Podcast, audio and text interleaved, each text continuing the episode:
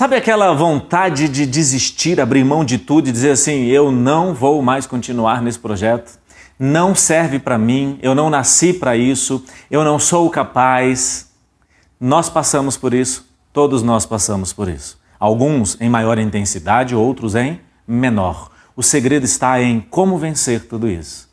Olá, eu sou o Márcio Michele, eu sou especialista em inteligência emocional e também coach de concursos. E eu posso te afirmar que quando você estuda para um objetivo, seja um concurso, uma prova da ordem, o Enem ou vestibular, e você estabelece que vai comemorar somente o resultado final, só vai comemorar a recompensa da aprovação, você está afadado ao insucesso porque o seu cérebro precisa comemorar as pequenas conquistas. Além de comemorar, claro, o grande resultado final. Mas eu não posso comemorar somente esse resultado final. Eu preciso comemorar aquele dia em que eu aprendi definitivamente as regras da crase.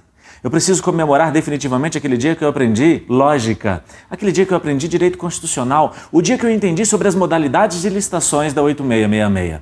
Eu preciso que você estabeleça momentos onde você possa comemorar. Não precisa ter uma festa, mas precisa ter um evento. Você talvez sozinho, onde você se dá o direito de dizer para si mesmo: "Uau, eu venci essa fase eu mereço esse momento, eu vou comemorar. Pode ser uma coisa com seus amigos, pode ser uma coisa só com você, mas é importante que você comemore para que o seu cérebro se encha de energia e que crie entusiasmo, fé e esperança, que são os três principais requisitos para que você possa permanecer firme na sua jornada, mesmo diante de grandes adversidades.